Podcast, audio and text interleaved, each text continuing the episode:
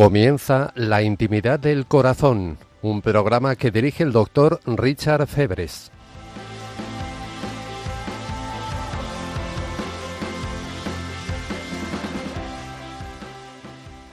Bienvenidos a La Intimidad del Corazón.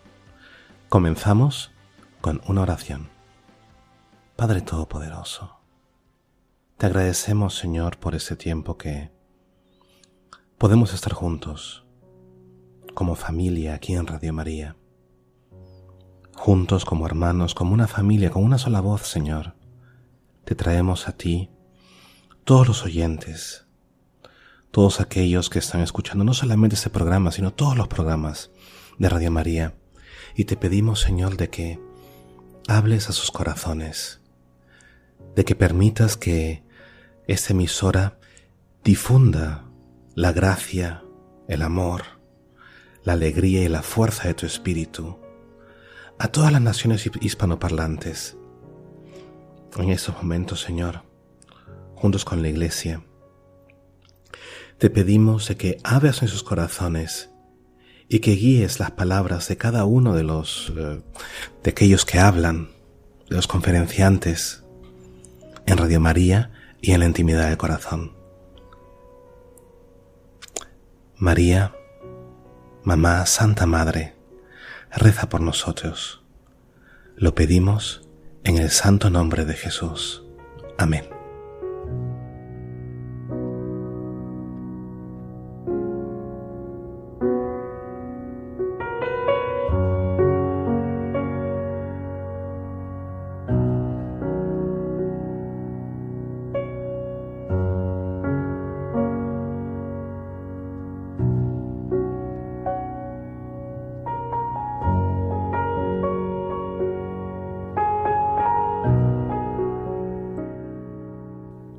Vais a escuchar el programa La Intimidad del Corazón. Si lo queréis volver a escuchar o recomendárselo a vuestros amigos y a vuestros familiares, lo encontráis en nuestra página web radiomaria.es barra programa barra la guion intimidad guion del guion corazón barra. También puedes darnos tu opinión y escribirnos tus preguntas o sugerencias en una carta a La Intimidad del Corazón Radio María, Paseo de los Lanceros 2, 28 024, Madrid. O más fácil, escríbenos un correo electrónico a la intimidad del corazón arroba radiomaria.es. Si no optáis por la anonimidad, entonces puedo hablar de vuestros correos aquí en el programa.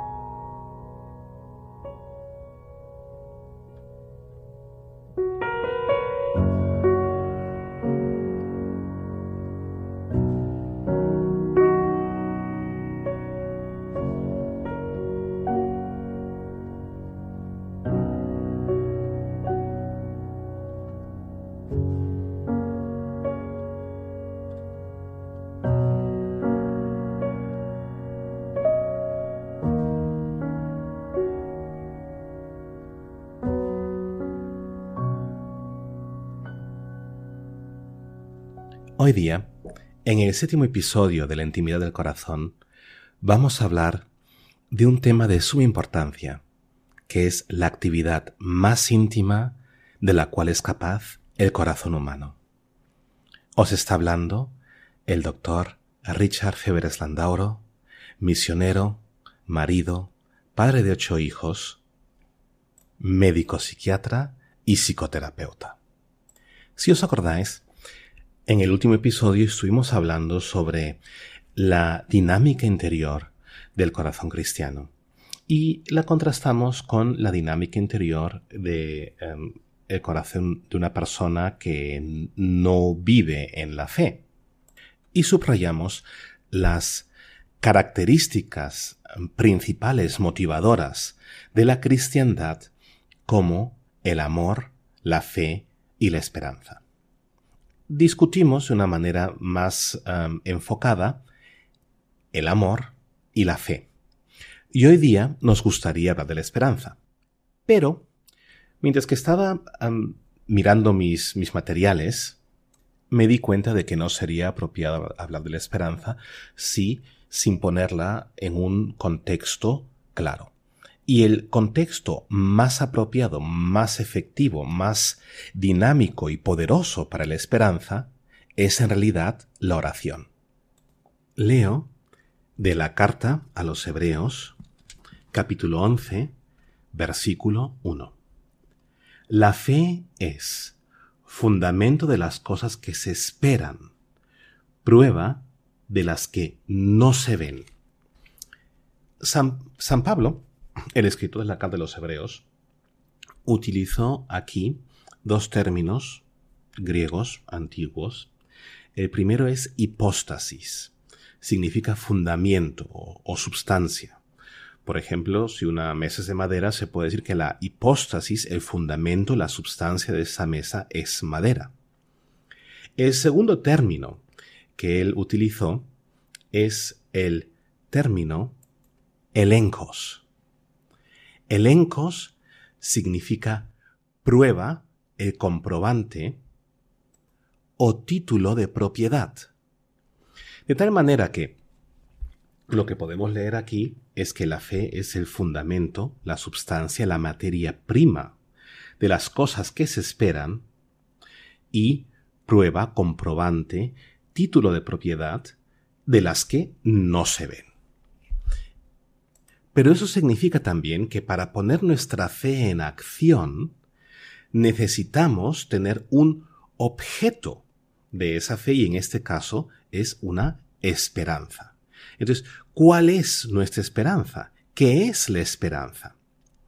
En el último episodio hablamos de la esperanza de Abraham y cómo él esperaba que el Señor cumpliese su promesa de darle un hijo, a pesar de que todo el mundo esperaba exactamente lo contrario. Él nunca tendrá un hijo porque es demasiado viejo. Aún así, Abraham se negó a dar su esperanza a vencer y a abandonar su esperanza, y en, en, lugar de eso le dio gloria a Dios. Quiere decir que él tomó la decisión de considerar de que el amor de Dios, de que la lealtad de Dios, que eran muchísimo más grande que los hechos que él y su esposa eran tan viejos. Quiere decir que Abraham tenía una esperanza. ¿Cuál era esa esperanza? Su esperanza es que él iba a tener descendientes. Quiere decir, él tenía en su corazón una imagen positiva, una imagen que le producía alegría. Él se veía a lo mejor jugando con sus hijos, o dándoles de comer, o educándolos, o yendo con sus hijos al campo. Y eso es lo que es la esperanza. La esperanza es una visión positiva, una visión alegre, es, una, una idea, un concepto, um, más que un deseo, es, es una imagen dentro de nuestros corazones que nos produce alegría, satisfacción, ilusión, esperanza. Por ejemplo, yo tengo la esperanza de que mi esposa y yo seremos muy viejos. Queremos cumplir 120 años juntos. Y así tenemos imaginaciones dentro de nosotros, como somos muy ancianitos y nos vamos paseando por el bosque o nadando un lago. La esperanza es viejos fuertes y saludables.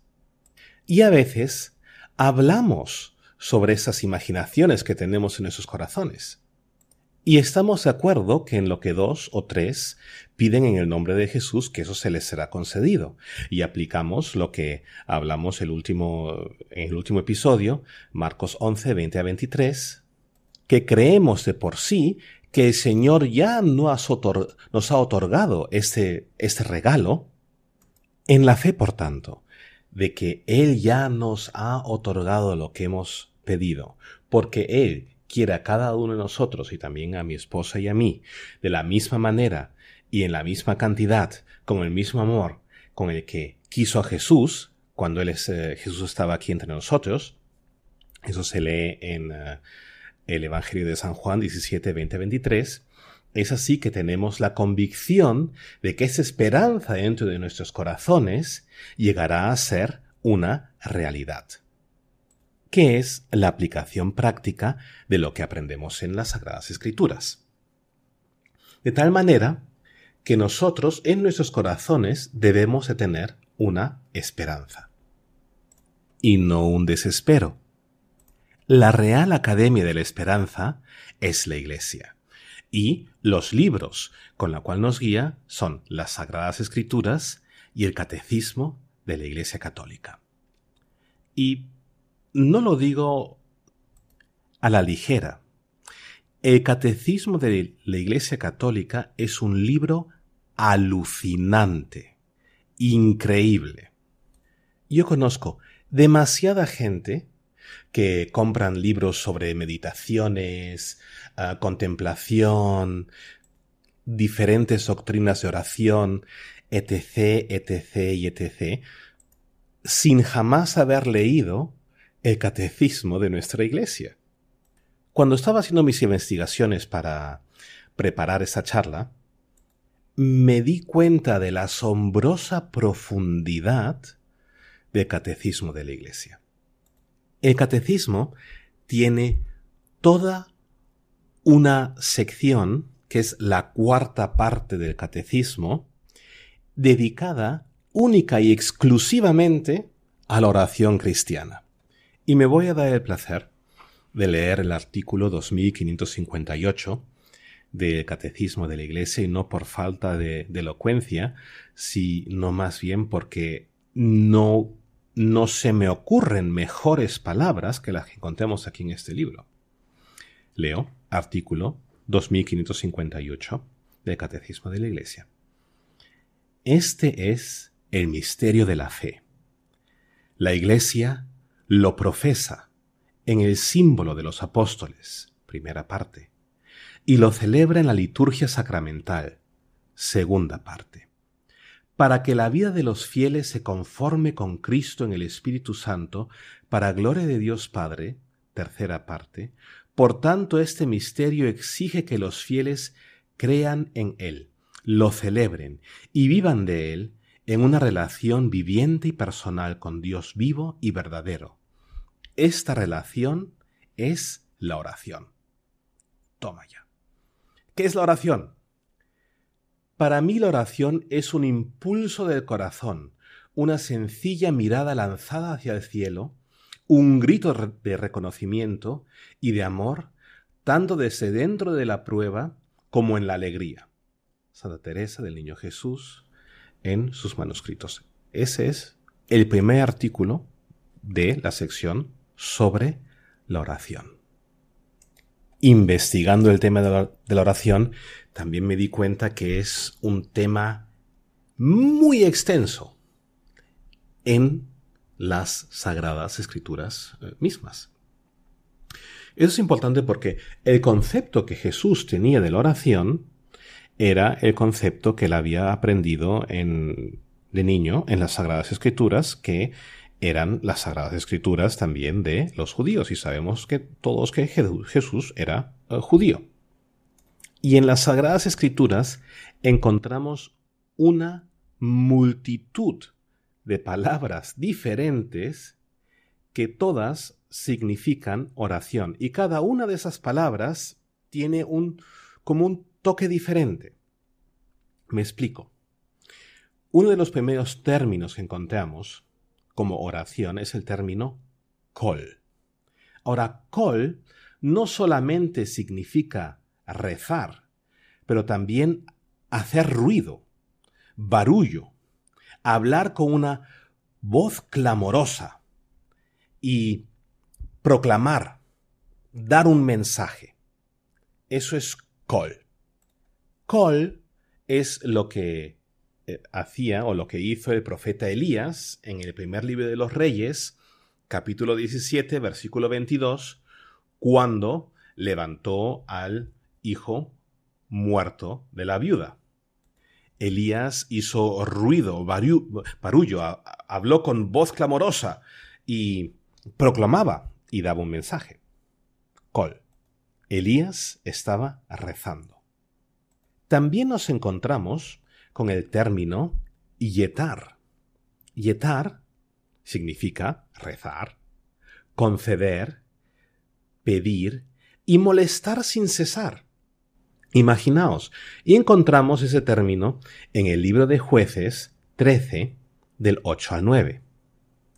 Se trata del nacimiento de Sansón, del fortachón. Leo jueces capítulo 13, versículos de 2 al 9. Hubo un hombre de Sorá, de la estirpa de Dan, llamado Manuai. Su mujer era estéril y no tenía hijos. Se le apareció un ángel del Señor, y esta mujer le dijo, Mira, eres estéril, y no has tenido hijos, pero concebirás y darás a luz un hijo. Así que ahora guárdate de beber vino y licor y de comer nada impuro, pues concebirás y darás a luz un hijo, por cuya cabeza no pasará la navaja, ya que el muchacho será nazareo de Dios desde el vientre materno. Él comenzará a salvar a Israel de la mano de los filisteos. La mujer se dirigió a su marido y le dijo, Un hombre de Dios se ha dirigido a mí. Su aspecto era como el de un ángel, de Dios, muy terrible. Y no le he preguntado de dónde es, ni me ha dicho su nombre, pero me ha dicho, concebirás y darás a luz un hijo. Así que ahora no bebas vino ni licor, y no comas nada impuro, pues el muchacho será nazareo de Dios desde el vientre materno hasta el día de su muerte. Escuchad bien ahora. Manuae invocó al Señor y le dijo, Te ruego, Señor mío, que el hombre de Dios que nos enviaste venga de nuevo y nos enseñe qué debemos hacer con el muchacho que van a hacer. El Señor escuchó la voz de Manuae y el ángel de Dios se dirigió de nuevo a la mujer mientras que estaba sentada en el campo, sin que Manoah su marido la acompañase. La mujer corrió a avisar a su marido. ¿Qué es lo que hemos visto? Que una mujer estéril fue donde su marido con una historia un poco rara. Oye, se me ha aparecido un ángel y me voy a quedar embarazada. ¿Ah, de verdad? No sé, no sé si me puedo fiar del todo de esa historia. Y por eso Manuai comenzó a pedir y molestar sin cesar. Invocó al Señor aquí en hebreo Yetar. Y el Señor escuchó sus oraciones. Es una reacción muy comprensible, porque si alguien le dijese a mi esposa, oye, te vas a quedar, te, te vas a quedar embarazada, pues a mí también me gustaría encontrarme con ese Señor. Después de la siguiente canción, regresamos y seguimos descubriendo diferentes dimensiones de la oración y de la esperanza.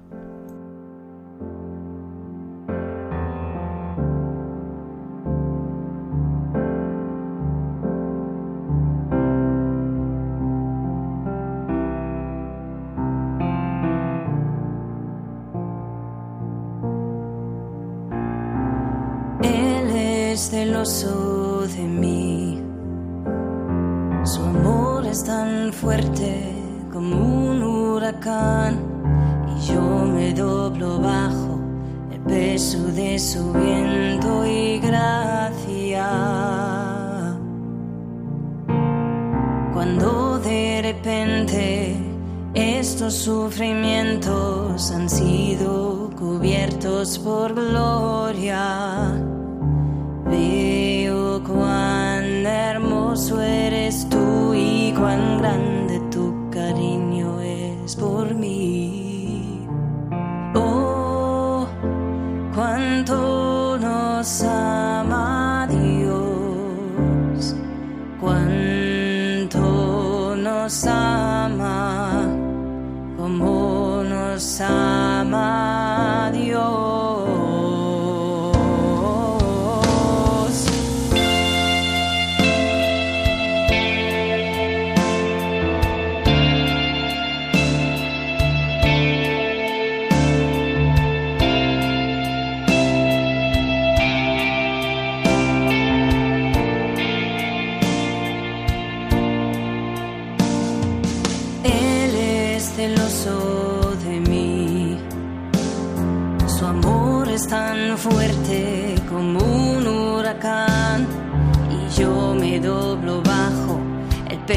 de su viento y gracia.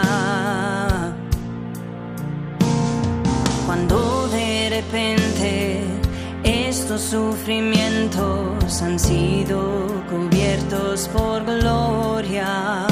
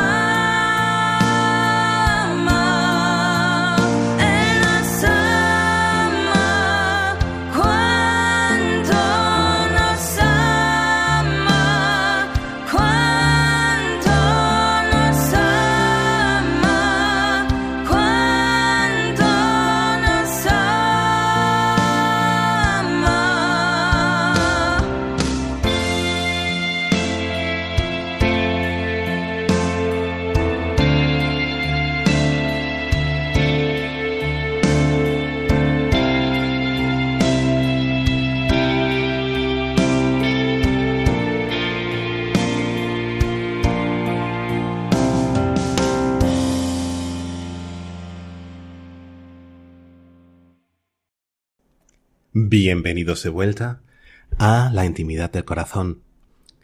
Os habla el doctor Richard Febres Landauro, misionero, padre de familia, médico psiquiatra y psicoterapeuta. Hoy día estamos hablando de diferentes dimensiones de la oración y de la esperanza, porque la oración es el acto más íntimo de cual es capaz el corazón humano. Continuamos definiendo la oración bíblica. Y en las Sagradas Escrituras encontramos el término divar. En el primer libro de Samuel, capítulo 1, versículo 16. El término en cuestión es el término divar. Divar significa, ahora sujétate bien, rezar, decir, promulgar, decretar, determinar, prometer, ordenar, proclamar con autoridad y animar destacadamente. Divar. Tenemos aquí, en el primer libro de Samuel, en el capítulo 1, la escena que llevó al nacimiento de Samuel. Su madre Ana era estéril y quería un hijo. Leo desde el versículo 9. En una ocasión, después de haber comido y bebido en Silo, Ana se levantó y se puso ante el Señor. El sacerdote allí estaba sentado en su sede junto a las jambas del santuario del Señor.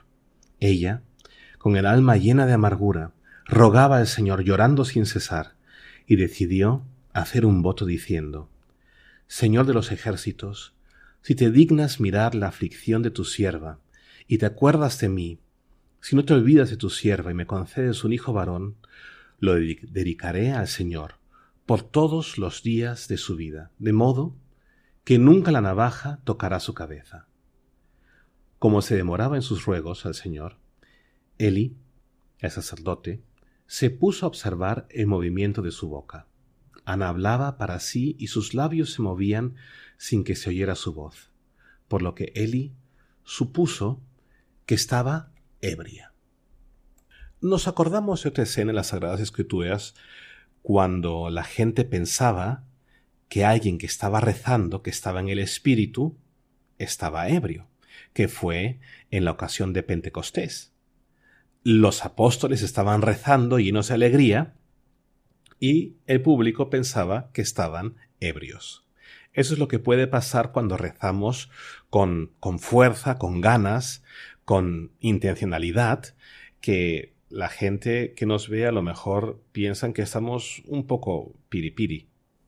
Pero sabemos que tanto en el caso de Ana como en el caso de los apóstoles, ellos estaban siendo movidos por el Espíritu Santo de Dios.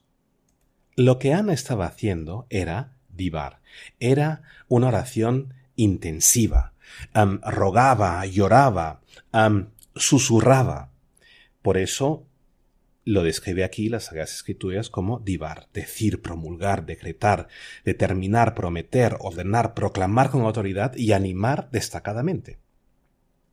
Vamos al cuarto modo de oración, que ya entramos en una zona que será para nosotros un poco más, más confiada, más conocida. Hablamos del tépila. Tépila, que también significa oración, significa, eh, bueno, el rey David hacía tépila. Los salmos son tépilas en, en hebreo antiguo. Tépila significa oración impenetrable, pedir, rogar y también significa salmo. Y lo que rey David hacía es el tépila con leb. ¿Qué significa leb? Leb significa corazón. Su oración era una oración impenetrable, impenetrable, donde él pedía, rogaba, cantaba con todo su corazón, y en hebreo corazón, leb significa corazón, valor, desde el ser interior con inclinación, determinación y voluntad. Es así como rezaba el rey David. Leo del segundo libro de los Reyes, capítulo 7, donde el profeta Natán le profetizó, le prometió a rey David que el Señor haría a su hijo su heredero. Entonces, lo voy a leer. Cuando hayas completado los días de tu vida y descanses con tus padres, suscitaré después de ti un linaje salido de tus entrañas, y consolidaré su reino. Él edificará una casa en honor de mi nombre, y yo mantendré el trono de su realeza para siempre. Yo seré para él un padre, y él será para mí un hijo. Tu casa y tu reino permanecerán para siempre. En mi presencia y tu trono será firme también para siempre. Vemos la respuesta de David un par de versículos más tarde. Entonces, el rey David fue y se presentó ante el Señor diciendo, ¿Quién soy yo, Señor Dios? ¿Y qué es mi casa para que me hayas traído hasta aquí? ¿Y aún esto te ha parecido poco? Señor Dios, y has hablado de la casa de tu siervo para un futuro lejano. Es el designio de este hombre, Señor Dios mío. Y el versículo 27. Porque tú, Señor de los ejércitos, Dios Israel, has revelado esto a tu siervo, te edificaré una casa. Por eso tu siervo ha encontrado corazón para dirigirte esta oración. Eso era el tépila del rey David. El rey Salomón, el hijo de David, que seguro que aprendió a rezar a los pies de su padre, también practicaba tépila, que es la oración impenetrable, pidiendo, rogando y cantando, de todo corazón. Pero él le añadió una nota personal, digamos que la, la mejoró y la aumentó, porque él no solamente tépila, sino también rina. Y rina significa dar gritos de alegría. Y leo aquí del primer libro de los Reyes, capítulo 8, versículo 28. Atiende la oración de tu siervo y su súplica, Señor Dios mío, escuchando el clamor y la oración que tu siervo pone hoy ante ti. Esa es la oración que el rey Salomón rezó cuando él estaba consagrando el templo, dedicando el templo que construyó según la profecía de Natán que acabamos de escuchar. Sigo en Primero de Reyes 8. Señor Dios Israel, no hay Dios como tú, ni arriba en el cielo, ni abajo en la tierra. Tú guardas la alianza y la fidelidad con tus siervos que caminan en tu presencia con todo su corazón. Tú mantuviste a tu siervo David, mi padre, lo que le habías prometido, hablaste por tu boca, y cumpliste con tu mano como se ve en el día de hoy.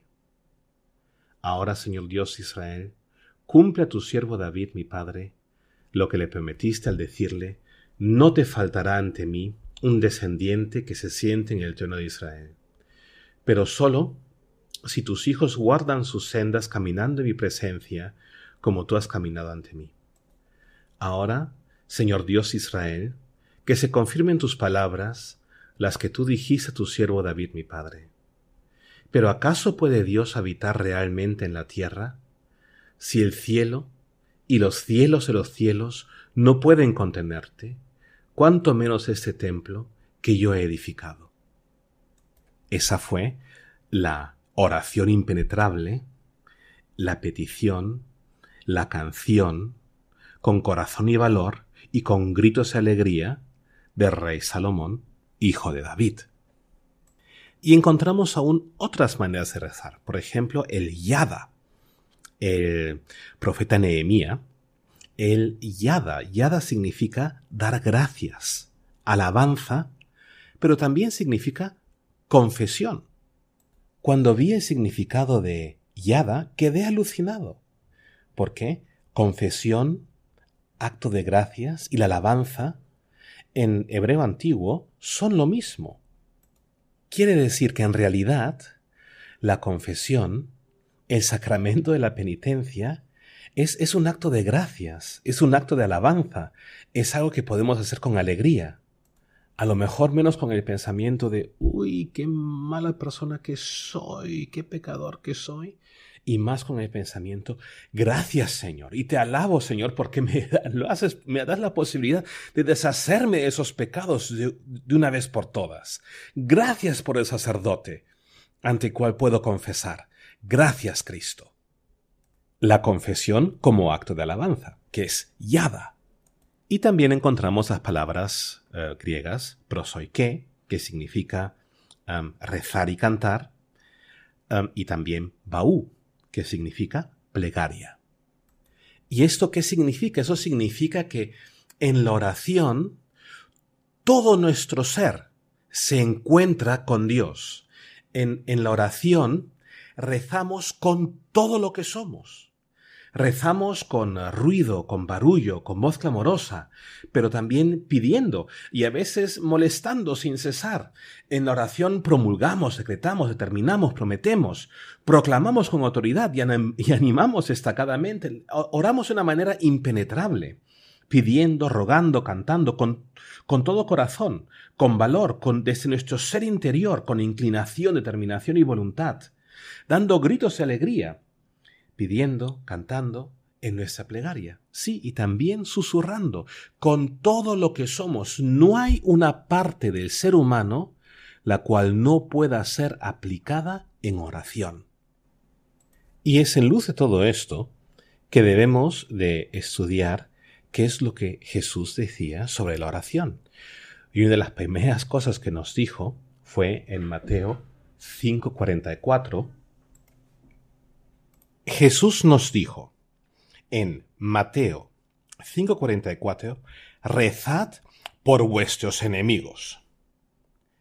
Cuando Jesús dijo eso, Él no se refería a que rezásemos así. Ah, señor, te pido por Jorge porque es un pelmazo y, y, te pido por Begoña porque no puedo aguantarla y me fastidia todo el rato sino a lo mejor rezar más bien con, con, fuerza, con todo corazón. Señor, te agradezco por tu hijo Jorge, te agradezco que lo, has creado. Señor, llénalo de tu Espíritu Santo. Señor, gracias que tú le estás cambiando el corazón, que le estás dando un corazón nuevo, que lo llenas de alegría y de buena voluntad. Te agradezco, Señor, por Begoña. Gracias, Señor, que me has dado mi hermana Begoña y que la llenas de tu Espíritu Santo y que la colmas de gracia y de bendiciones. A lo mejor sería mejor rezar por nuestros enemigos, así como lo aprendemos en la Biblia, y así atropellarlos con la gracia y con el amor del Espíritu. Es muy posible que entonces tengamos resultados diferentes. Ahí vamos con la siguiente canción.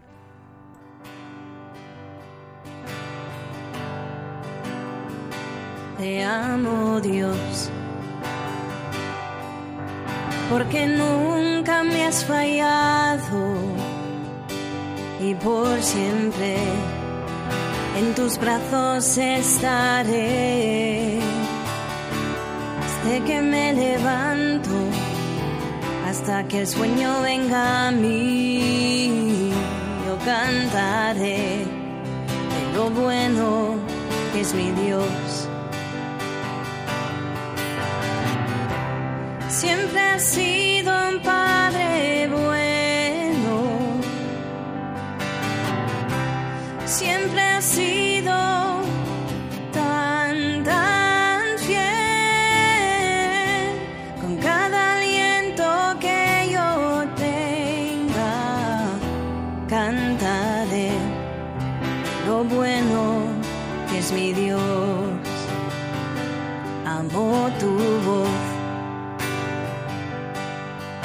has guiado en el fuego y en tempestad estuviste conmigo. Te veo como un padre, como mi amigo fiel. Yo viví la bondad de mi Jesús.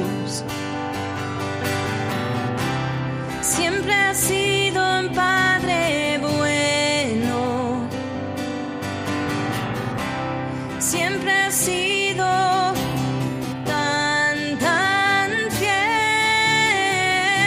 Con cada aliento que yo tenga, cantaré lo bueno que es mi Dios. Tu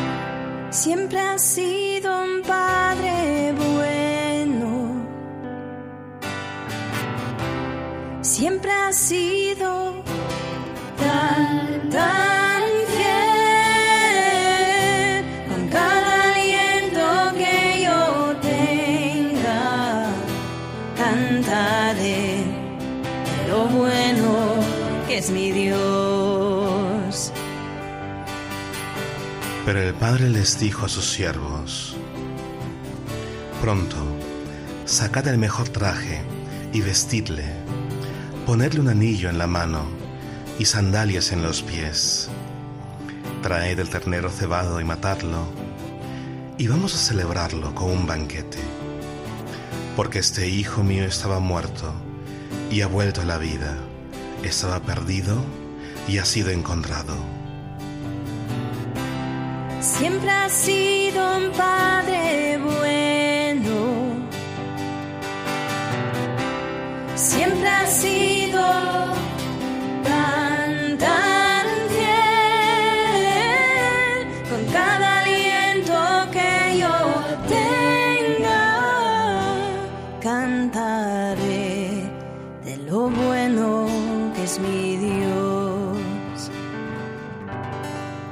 Bienvenidos de regreso a la intimidad del corazón. Os habla el doctor Richard Feveres Landauro, misionero, marido, padre de ocho hijos, médico psiquiatra y psicoterapeuta. Hoy día eh, estuvimos hablando sobre diferentes dimensiones de la oración y de la esperanza. Leo del Catecismo de la Iglesia Católica, artículo 2560. Y repito, no por falta de elocuencia, sino porque las palabras son tan profundas y verdaderas y ciertas. Artículo 2560, Catecismo de la Iglesia. Si conocieras el don de Dios, Juan 4:10. La maravilla de la oración se revela precisamente allí, junto al pozo, donde vamos a buscar nuestra agua. Allí Cristo va al encuentro de todo ser humano. Es el primero en buscarnos y el que nos pide de beber. Jesús tiene sed. Su petición llega desde las profundidades de Dios que nos desea. La oración, sepámoslo o no, es el encuentro de la sed de Dios y de la sed del hombre. Dios tiene sed de que el hombre tenga sed de él. San Agustín, de diversas cuestiones, 64.4. Dios tiene sed de ti. Dios tiene sed de que tú tengas sed de él. Qué majestad, qué pureza en esas palabras. Qué monumental y qué lleno del Espíritu su mensaje. Leo el Catecismo de la Iglesia, artículo 2562. ¿De dónde viene la oración del hombre? Cualquiera que sea el lenguaje de la oración, gestos y palabras, el que ora es todo el hombre. Sin embargo, para designar el lugar de donde brota la oración, las sagradas escrituras hablan a veces del alma o del espíritu, y con más frecuencia del corazón más de mil veces. Es el corazón el que ora. Leo 2565. En la nueva alianza, la oración es la relación viva de los hijos de Dios con su Padre, infinitamente bueno, con su Hijo Jesucristo y con el Espíritu Santo. La gracia del reino es la unión de la Santísima Trinidad, toda entera, con el Espíritu, todo entero. San Gregorio Nacianceno. Así, la vida de oración es estar habitualmente en presencia de Dios tres veces santo y en comunión con Él. Esta comunión de vida es posible siempre porque mediante el bautismo nos hemos convertido en un mismo ser con Cristo. La, oración es cristiana en tanto en cuanto es comunión con Cristo y se extiende por la iglesia que es su cuerpo. Sus dimensiones son las del amor de Cristo. A ver, estamos en una comunión de vida. Em, siempre, porque mediante el bautismo nos hemos convertido en un mismo ser con Cristo. No, de verdad, ponte la mano sobre el pecho y dilo, soy un mismo ser con Cristo. Y es por eso que podemos levantar nuestros corazones en oración. Es por eso que podemos darle a la oración la expresión completa de toda nuestra humanidad. Y es así que podemos vivir toda una vida en interacción con Dios, cantando, chillando, gritando, hablando, susurrando en silencio, bajo todas las circunstancias de la vida humana y en todo momento de nuestra existencia. Fue por eso que también San Pablo em, escribió, rezad sin cesar. Y es ahí donde muchísima gente me dice, oye, pero Richard, yo no puedo hacer eso, no tengo tiempo, por los niños, por el trabajo, por, por la abuela, por el abuelo, por los nietos, por las nietas, y, no puedo rezar sin cesar. ¿No es demasiado lo que está pidiendo ahí San Pablo? A ver, yo te garantizo una cosa. Tú eres capaz de preocuparte sin cesar. Puedes preocuparte en cualquier situación. Tú puedes preocuparte comiendo, te puedes preocupar bajo la ducha, tú te puedes preocupar viendo la tele y tú puedes preocuparte cuando conduces un coche. Tú puedes preocuparte lavando la ropa y puedes preocuparte en el trabajo. No hay momento en el cual tú no seas capaz de preocuparte. Ahora, las preocupaciones son gratuitas. Yo nunca en mi vida me he encontrado con nadie que me haya dicho, oye, eh, ¿sabes qué? A ver, me preocupo media hora por la mañana y practico un, poco más el preocuparme media hora después del almuerzo y, después de la siesta me levanto y me preocupo media hora más porque, porque si no me preocupo, pues no me sale de lo de preocuparme. A ver, eso no, las preocupaciones son gratuitas. Lo que no es gratuito es la oración tiene que ser una decisión intencional, una decisión consciente. Y la misma parte de ti que se preocupa es la parte de ti que puede rezar sin cesar. ¿Eso qué significa? Que nuestra primera preocupación ha de ser el compartir nuestro corazón con alegría, con esperanza, con gozo, con el Señor, o sin Él, también con llantos, plegarias y suplicaciones. Es lo que debe de estar dentro de nosotros, es lo que debemos estar ruminando dentro de nuestros corazones. La meditación de su palabra, las oraciones de la iglesia, la liturgia de las horas, el Santísimo Rosario, si son oraciones contemplativas, si son oraciones teresianas, si son oraciones ignacianas, si son oraciones franciscanas, cantando los salmos, recitando los salmos. Entonces eso es lo que transforma nuestras personas. Es una realidad.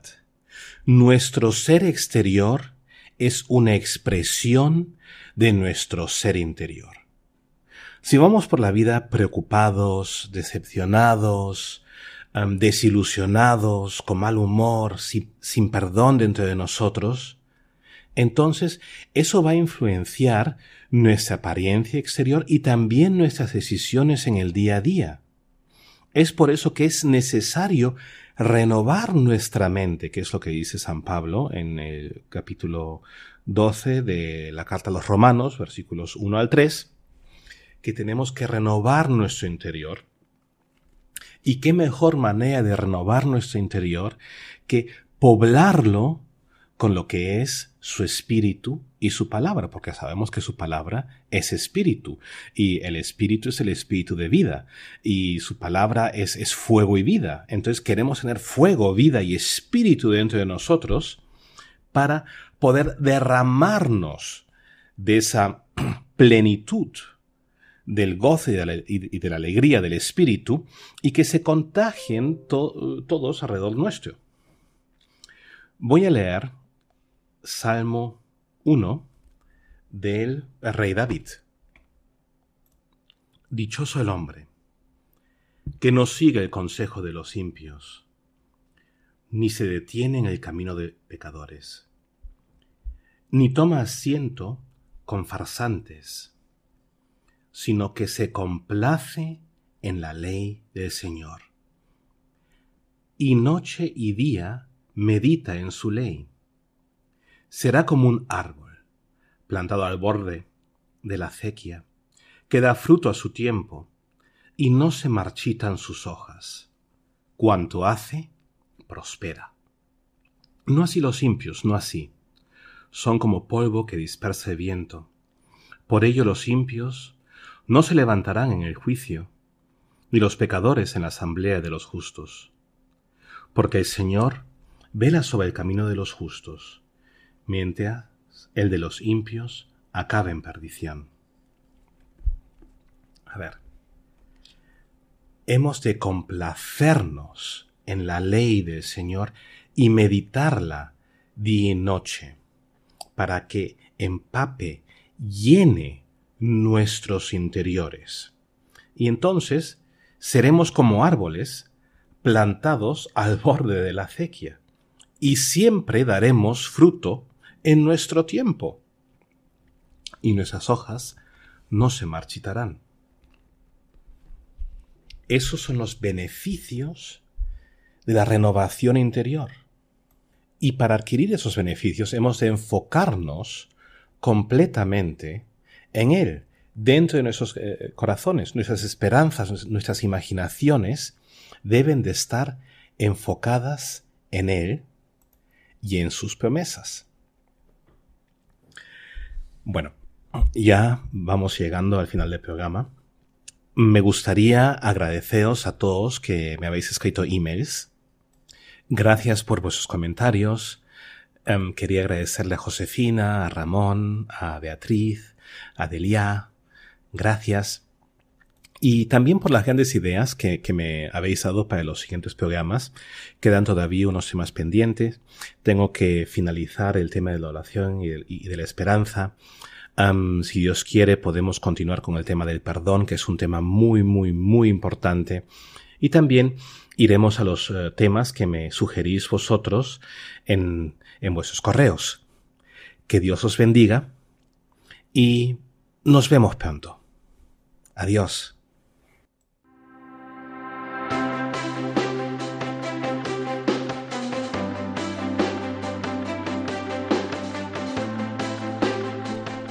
Habéis escuchado el programa La intimidad del corazón. Si lo queréis volver a escuchar o recomendárselo a vuestros amigos y a vuestros familiares, lo encontráis en nuestra página web radiomaria.es barra programa barra la guion intimidad guion del guion corazón barra. Y si lo queréis regalar también, podéis pedir el CD al teléfono 91 822 8010. Repito, 91 822 80 10 o a través de la web radiomaria.es barra pedidos guion de guion programas y también por correo electrónico pedidos de programas arroba radiomaria.es. ¿Te ha gustado el programa? Danos tu opinión y escríbenos una carta a la intimidad del corazón Radio María, Paseo de los Lanceros, número 2 28024 Madrid. O más fácil, escríbenos un correo electrónico a la intimidad del corazón arroba radiomaria.es. Si no optáis por la anonimidad, entonces puedo hablar de vuestros correos aquí en el programa. Que Dios os bendiga, permanezcamos unidos en oración y hasta la próxima.